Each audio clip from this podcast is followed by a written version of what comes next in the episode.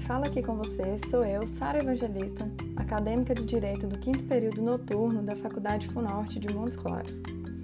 Eu e meu grupo, composto por Bruna, Diana, Neiriane, Paloma, Solange e Emerson, iremos apresentar para você que está nos ouvindo agora um trabalho proposto pelo professor de Direito Civil Henrique Tondinelli Neto. O tema proposto para o nosso grupo foi Direitos em Espécie em Fiança. Iremos falar sobre os conceitos, natureza jurídica, características e aspectos gerais e vamos falar também sobre aspectos individuais muito importantes e jurisprudências acerca do tema delimitado.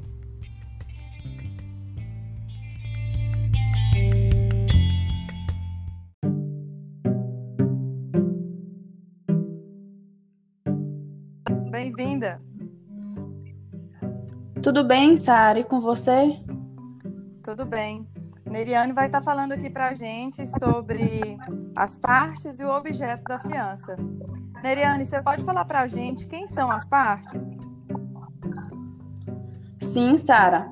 As partes no contrato de fiança são o credor e o fiador. Trata-se de ação pactuada entre essas duas partes e afiançado. Pressupõe-se a capacidade das partes envolvidas. De acordo com o Código Civil de 2002, em seu artigo 826, se o fiador se tornar insolvente ou incapaz, poderá o credor exigir que seja substituído. Bacana. Neriane, fala pra gente o que é o objeto da fiança. Objeto da fiança. O objeto de todo contrato de fiança é a dívida que se quer garantir. Neriane, explica pra gente quais podem ser esses objetos e fiança nesse caso. Bom, podem ser objeto de fiança qualquer tipo de obrigação, seja ela de fazer, de não fazer ou de dar, pois, por ser contrato acessório, dependerá da existência de um contrato principal ao qual deverá vincular-se como elemento de garantia funciona da seguinte forma: poderá assegurar as obrigações atuais ou futuras também, né? A fiança ela dependerá da validade da exigibilidade da obrigação principal, conforme o artigo 824, parágrafo único, que fala que as obrigações nulas não são suscetíveis de fiança, exceto se nulidade resultar apenas de incapacidade pessoal do devedor. Parágrafo único fala que a exceção estabelecida nesse artigo não abrange o caso de multa feito ao menor.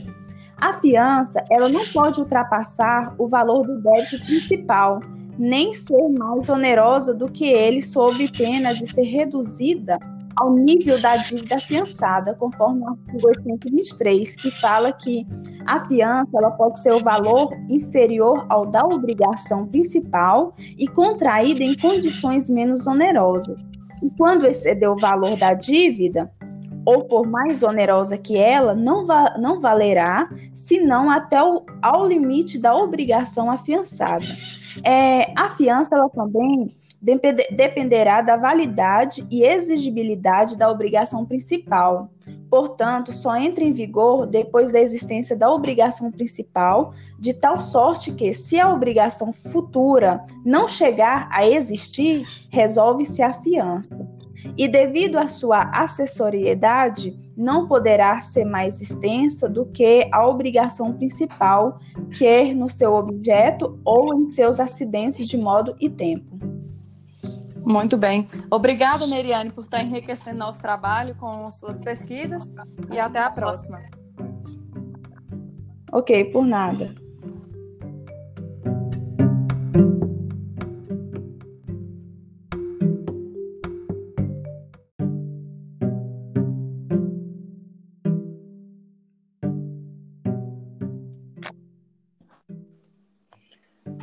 Olá, Dina, seja bem-vinda ao nosso podcast. Olá, Sara, obrigada. Diana, fala pra gente quais são os direitos e os deveres das partes. Então, Sara, o credor tem um dever geral que é respeitar o benefício de ordem nos casos em que seja este oportuno em uma categoria de dever geral de abstenção.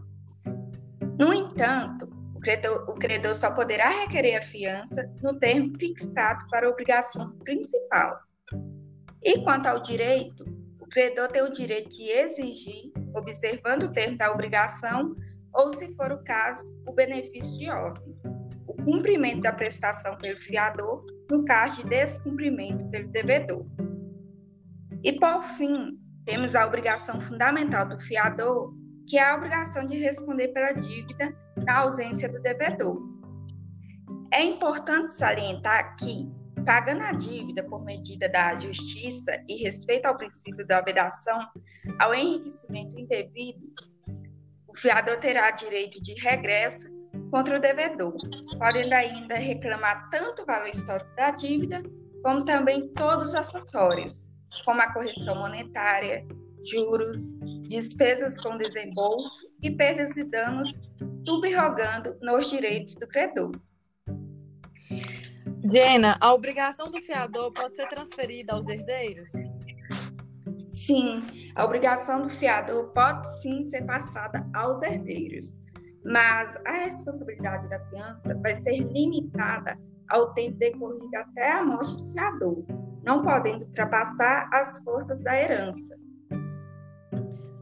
Muito obrigada, Diana, por enriquecer o nosso trabalho. Até a próxima. Por nada, até a próxima, Sara.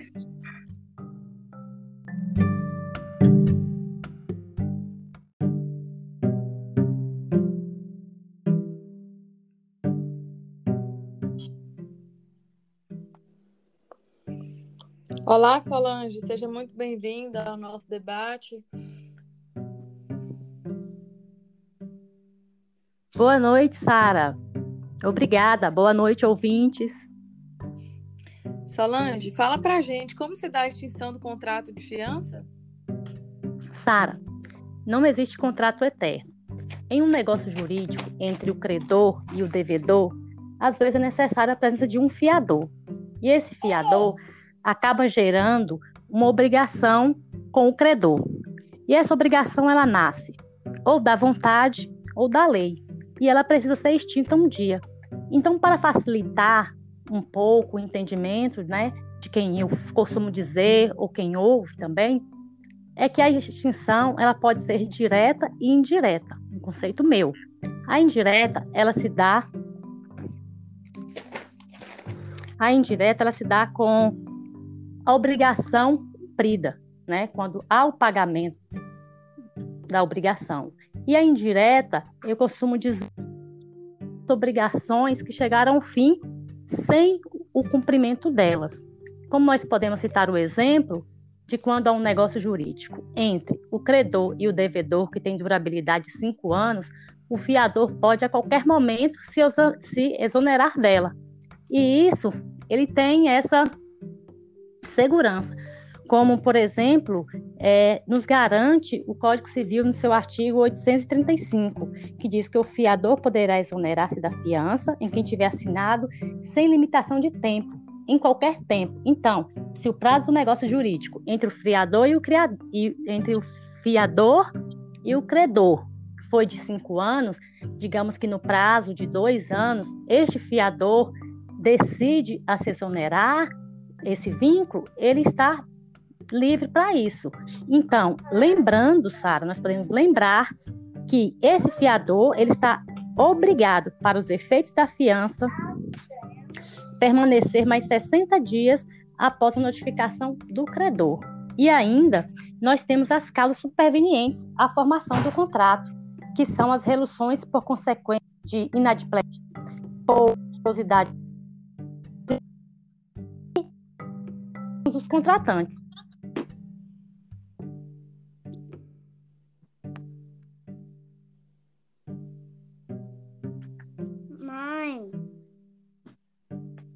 Certinho, Solange? Certo? Eu fiquei um, um, um, um, pouco nervosa aqui, porque os meninos vai me atrapalhar bem na hora de pegar meu material, ver se ficou bom aí. Oh, meu Deus. Tá. Foi você Deixa eu te falar. Eu vou cortar essa parte que nós estamos conversando. Eu só vou despedir de você aqui agora e você despede de mim, tá? Ah, tá. E vai dar, e dá certo para fazer isso? Dá. Tudo bem, Solange. Uhum. Muito obrigada por enriquecer o nosso trabalho. Até a próxima. Obrigada, Sara. Eu que fico agradecida.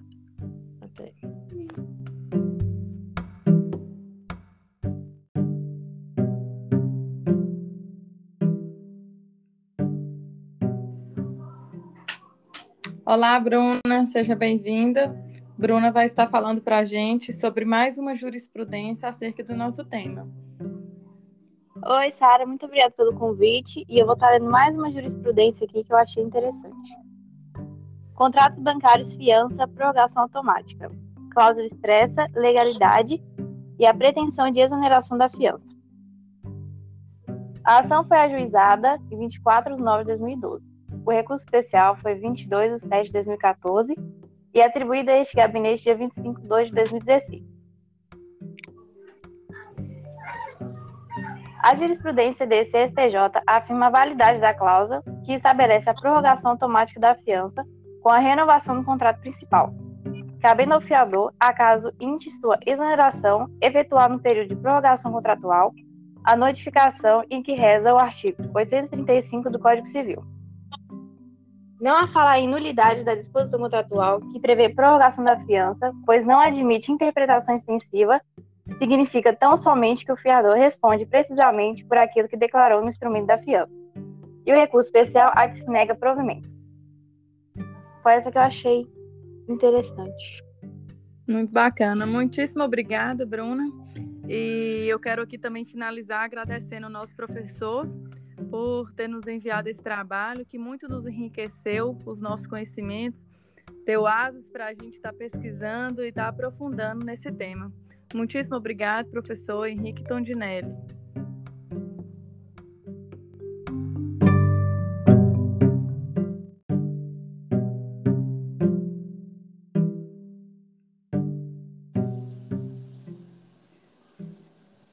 Olá, Paloma, seja bem-vinda ao nosso debate. Olá, Sara, tudo bem? Obrigado pelo convite. Então, nossa colega Paloma vai estar falando sobre os efeitos da fiança. Paloma, quais as espécies de fiança? Então, as espécies de fiança, a doutrina traz em regra quatro, que é a fiança convencional, fiança legal, fiança judicial bancária. Lembrando que todas elas têm que ser escritas e não admite interpretação extensiva. A fiança convencional se origina, se origina de um acordo entre as partes, estipulado por meio de um contrato. A fiança legal decorre de um preceito legal, ou seja, a própria lei determina que uma pessoa garanta o pagamento da dívida em relação a outra pessoa, em virtude de uma relação jurídica. A fiança judicial decorre de um pronunciamento judicial, após o juiz ter apreciado o caso concreto. Pode ser por iniciativa do próprio juiz ou mediante manifestação das partes. E, por fim, a fiança bancária, que é aquela fiança prestada de maneira convencional, ou seja, mediante um contrato escrito. Porém, aqui, uma das partes é a instituição financeira. Paloma, todos os fiadores podem aproveitar deste benefício? Cara, você tá fazendo confusão. Ai, meu Deus do céu. É porque eu tô seguindo a conversa nossa. Não, é porque o primeiro é quais as espécies de fiança. Hum. Aí o segundo é quais os efeitos da fiança. Hum. E aí a outra é todos. É, porque aí se pergunta se todos têm. Todos podem aproveitar desse benefício. Entendi. Peraí. Eu, pode ficar aí que eu vou pegar de novo. Não precisa mandar outro código, não. Peraí. Olá, Paloma. Seja muito bem-vinda ao nosso debate. Paloma vai falar para a gente sobre efeitos da fiança, suas espécies. Paloma, fala para a gente quais as espécies de fiança. Olá, Sara. Obrigado pelo convite. Então, a doutrina traz quatro espécies de fiança: a fiança convencional, fiança legal, fiança judicial e fiança bancária. Lembrando que todas elas têm que ser escritas e não admite interpretação extensiva. A fiança legal decorre de um preceito legal, ou seja, a própria lei determina que uma pessoa garanta o pagamento da dívida em relação a outra pessoa, em virtude de uma relação jurídica. A fiança convencional a fiança convencional se origina de um acordo entre as partes, estipulado por meio de um contrato. A fiança judicial é a fiança decorrente de um pronunciamento judicial, após o juiz ter apreciado o caso concreto. Ele pode ser por iniciativa do próprio juiz ou mediante manifestação das partes. E, por fim, a fiança bancária, que é aquela fiança prestada de maneira convencional, ou seja, mediante um contrato. Porém, aqui, uma das partes é a instituição financeira. Certo. Paloma, quais os efeitos da fiança? Então, a celebração deste tipo de contrato gera efeito tanto para os sujeitos contratantes quanto para o devedor afiançado. O Instituto Benefício de Ordem é um dos efeitos mais importantes desse contrato. Como a natureza jurídica do contrato jurídico de fiança é uma garantia pessoal ou fidejussória, acessória da obrigação principal, conclui-se que o fiador é, em princípio, como a natureza jurídica desse contrato de fiança é uma garantia pessoal ou fidejussória, acessória da obrigação principal, conclui-se que a obrigação do fiador é, em princípio, meramente subsidiária. O fiador dispõe de um instrumento jurídico eficaz para fazer valer a sua responsabilidade subsidiária, que é o benefício de ordem, ou benefício de execução, que está previsto no artigo 827, e é um meio de defesa patrimonial pelo qual o fiador, demandado pelo credor, aponta bens livres e desembargados, do devedor para ser executado em primeiro lugar, pois a sua responsabilidade é meramente subsidiária. Certo. Paloma, todos os fiadores podem aproveitar deste benefício? Não. De acordo com o artigo 828 do Código Civil, não aproveita desse benefício o fiador que o renunciou expressamente, ou se obrigou como principal pagador, ou devedor solidário, ou se o devedor for insolvente ou falido. Na hipótese de renúncia, o fiador voluntariamente afasta de si o direito de indicar, preferencialmente, bens do devedor, de maneira que, se for demandado primeiro, nada poderá alegar. É o que ocorre também quando se obriga como principal pagador, ou solidariamente vincula-se ao cumprimento de uma obrigação. Em ambos os casos, é como se estivesse renunciado o benefício legal. O benefício também não pode ser alegado se o devedor for insolvente ou falido, ou seja, se o devedor não tem mais bens livres e desembargados para solver o débito, incidindo, portanto, na hipótese básica de responsabilidade do fiador. O benefício não pode ser alegado se o devedor for insolvente ou falido, ou seja, se o devedor não tem mais bens livres e desembargados para solver o débito, incidindo, portanto, na hipótese básica de responsabilidade do fiador. Obrigado, Paloma, por contribuir com o nosso trabalho, com suas pesquisas. Até a próxima. Até.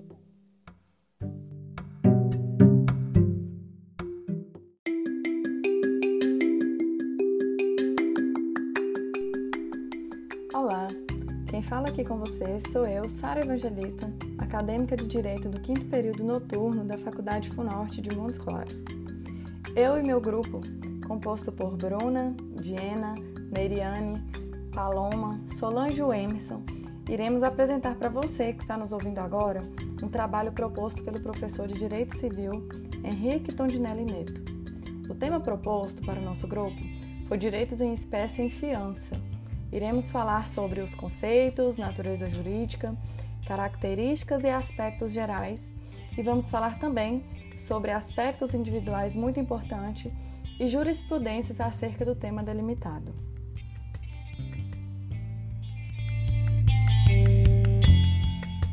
Tudo bem, o Emerson? Olá, Sara. O Emerson, você pode falar para a gente, é, aqui nesse áudio, qual é o conceito da fiança ou calção fidejussória e como ela pode ser efetuada? Sim. Olá, Sara. Olá, meus amigos que nos escutam. A fiança ou calção fidejussória está positivada nos artigos 818 a 839 do Código Civil. Segundo a doutrina, a fiança é uma promessa feita por uma ou mais pessoas, a fim de garantir ou satisfazer a obrigação de um devedor em um determinado negócio jurídico, assegurando-se ao credor o pagamento caso o devedor não venha a dar o efetivo cumprimento. Ela pode ser efetuada mediante a entrega de um bem móvel ou imóvel pertencente ao próprio patrimônio do obrigado, ou seja, por alguma espécie de direito real de garantia, A exemplo, nós temos o penhor, a hipoteca, a anticrise. Ou poderá ser efetuada também mediante promessas de terceiro, que se obrigará configurando-se a garantia pessoal ou fidejussória, que além de garantir a boa vontade do devedor, completará sua insuficiência com o patrimônio do fiador. Bacana. Ô Emerson, fala pra gente qual a natureza da fiança? Qual a sua natureza Quanto jurídica? Na... Então, Sara, quanto à natureza jurídica, é consenso na doutrina que a fiança consiste em um contrato acessório, unilateral e gratuito, consensual e solene,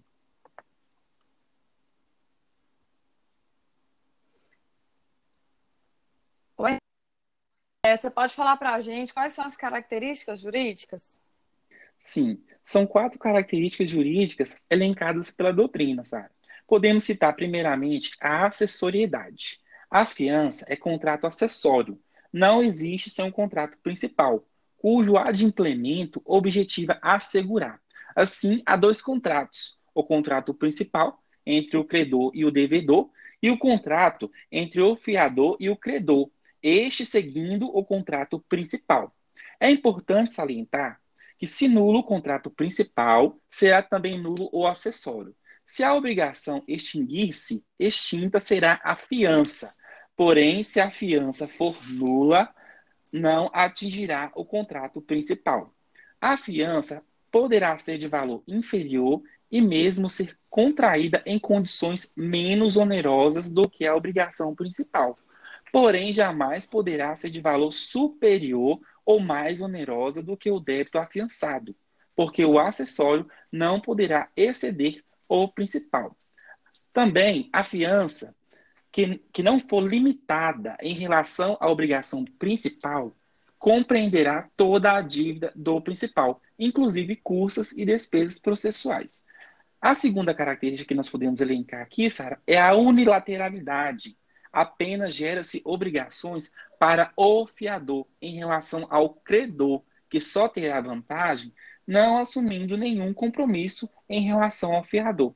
Outra, outra característica é a gratuidade. Em regra, é gratuito o crédito concedido ao devedor, pois o fiador não receberá uma remuneração, mas apenas procurará o fiador pessoa em que confia que espera que cumprirá a obrigação.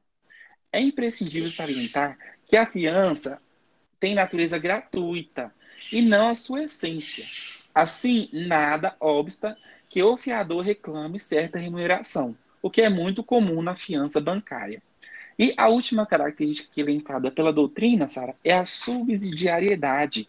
Por seu caráter acessório, o fiador só se obrigará se o principal ou afiançado não cumprir a prestação. Muito bacana, Emerson. Muito obrigado por estar enriquecendo aqui o nosso trabalho com suas pesquisas, os seus estudos. Muito obrigado. Ok, Sara. Eu que agradeço. Até a próxima. Abraço.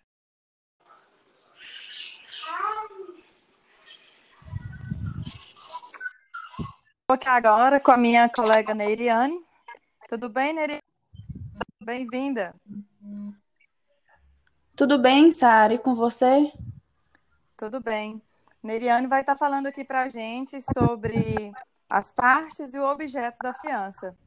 Neriane, você pode falar para a gente quem são as partes?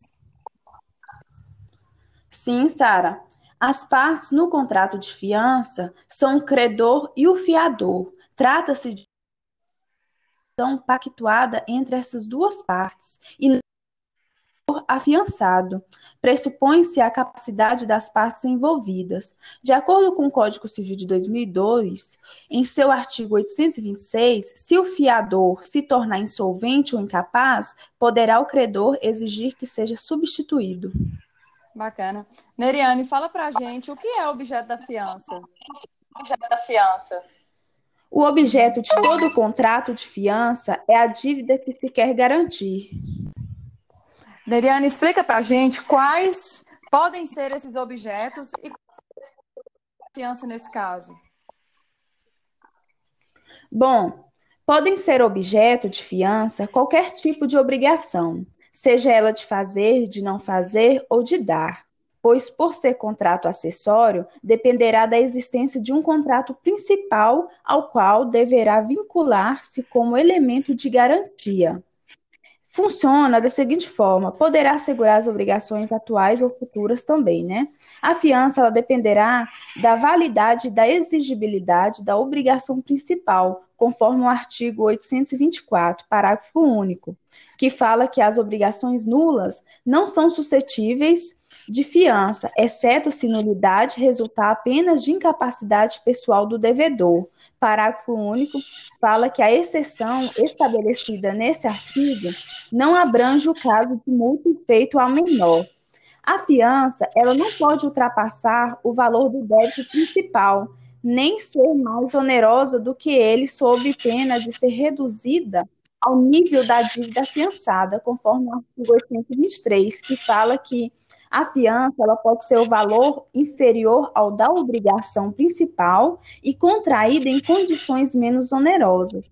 E quando exceder o valor da dívida, ou por mais onerosa que ela, não, va não valerá, senão até o, ao limite da obrigação afiançada.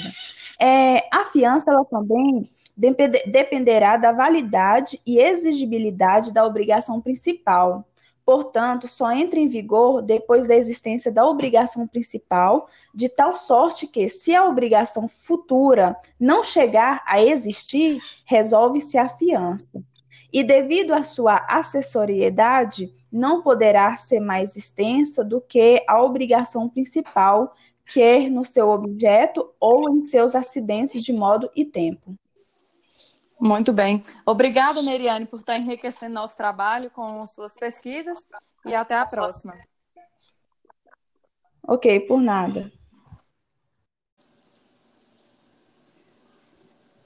Olá, Paloma, seja bem-vinda ao nosso debate. Olá, Sara, tudo bem? Obrigado pelo convite. Então, nossa colega Paloma vai estar falando sobre os efeitos da fiança. Paloma, quais as espécies de fiança? Então, as espécies de fiança, a doutrina traz em regra quatro, que é a fiança convencional, fiança legal, fiança judicial e bancária. Lembrando que todas elas têm que ser escritas e não admite interpretação extensiva. A fiança convencional se origina, se origina de um acordo entre as partes estipulado por meio de um contrato. A fiança legal decorre de um preceito legal, ou seja, a própria lei determina que uma pessoa garanta o pagamento da dívida em relação a outra pessoa, em virtude de uma relação jurídica. A fiança judicial decorre de um pronunciamento judicial, após o juiz ter apreciado o caso concreto. Pode ser por iniciativa do próprio juiz ou mediante manifestação das partes. E, por fim, a fiança bancária, que aquela fiança prestada de maneira convencional, ou seja, mediante um contrato escrito. Porém, aqui, uma das partes é a instituição financeira. Paloma, todos os fiadores podem aproveitar deste benefício? Cara, você tá fazendo confusão. Ai, meu Deus do céu. É porque eu tô seguindo a conversa nossa. Não, é porque o primeiro é quais as espécies de fiança.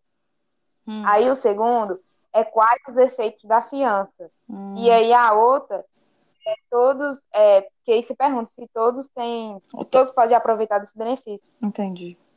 Peraí. Eu, pode ficar aí que eu vou pegar aqui de novo. Não precisa mandar outro código, não. Peraí. Olá, Paloma, seja muito bem-vinda ao nosso debate. Paloma vai falar para a gente sobre efeitos da fiança, suas espécies. Paloma, fala para a gente quais as espécies de fiança. Olá, Sara, obrigado pelo convite. Então, a doutrina traz quatro espécies de fiança: a fiança convencional, fiança legal, fiança judicial e fiança bancária. Lembrando que todas elas têm que ser escritas e não admite interpretação extensiva. A fiança legal decorre de um preceito legal, ou seja, a própria lei determina que uma pessoa garanta o pagamento da dívida em relação a outra pessoa, em virtude de uma relação jurídica. A fiança convencional, a fiança convencional se origina de um acordo entre as partes, estipulado por meio de um contrato.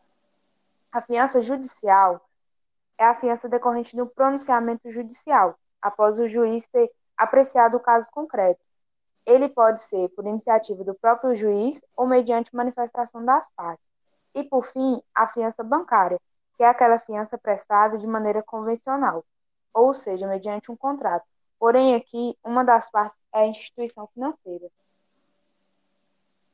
Certo. Paloma, quais os efeitos da fiança?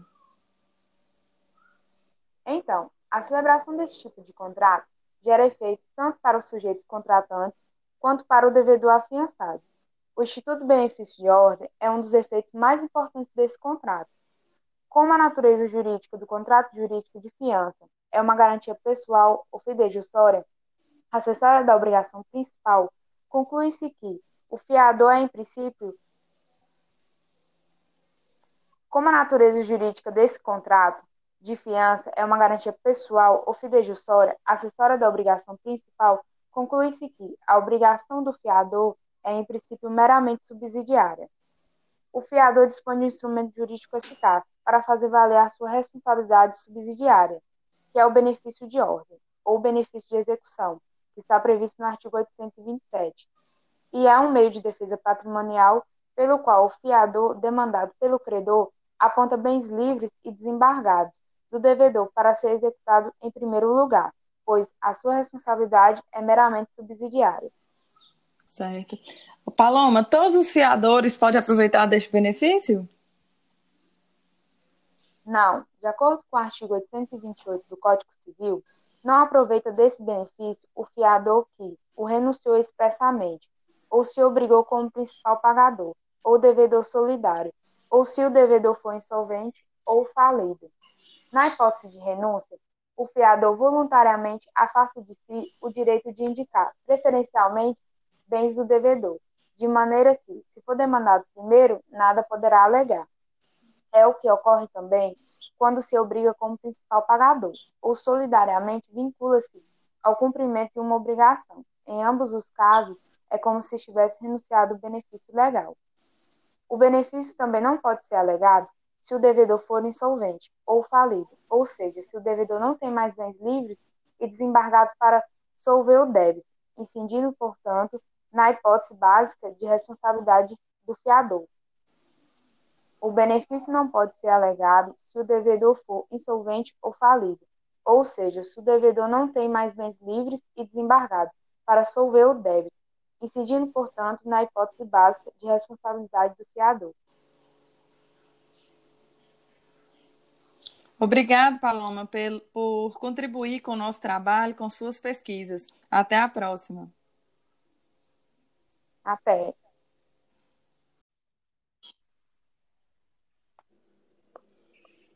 Olá, Solange, seja muito bem-vinda ao nosso debate.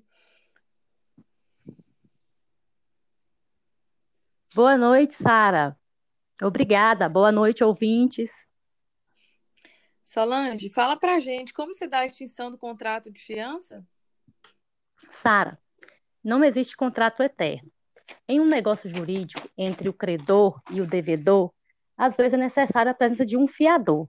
E esse fiador acaba gerando uma obrigação com o credor. E essa obrigação ela nasce ou da vontade ou da lei, e ela precisa ser extinta um dia.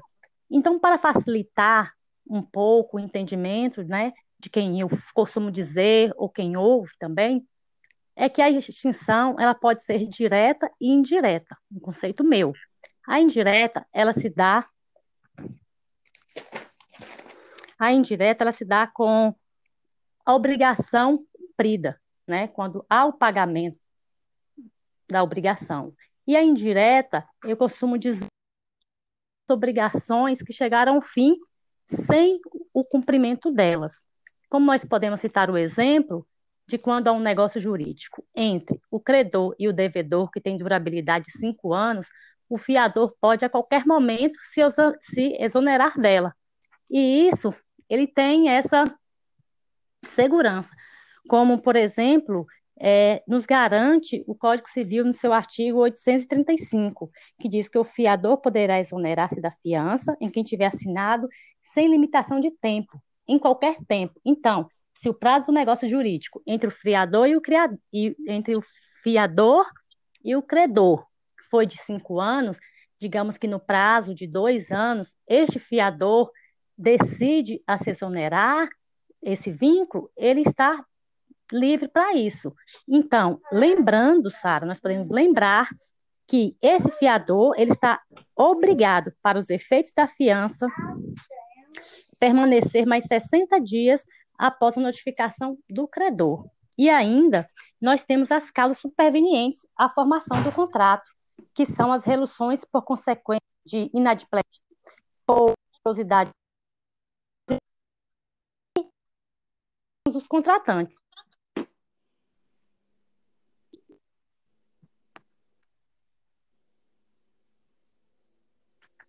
Mãe. Certinho, Solange? Certo? Eu fiquei um, um, um, um pouco nervosa aqui, porque os meninos vai me atrapalhar bem na hora, pega meu material, vê se ficou bom aí. Oh, meu Deus. Tá. Foi você deixa eu te falar. Eu vou cortar essa parte que nós estamos conversando. Eu só vou despedir de você aqui agora e você despede de mim, tá? Ah, tá. E vai dar, e dá certo para fazer isso? Dá. Tudo bem, Solange. Uhum. Muito obrigada por enri- enriquecer o nosso trabalho. Até a próxima. Obrigada, Sara. Eu que fico agradecida. Até.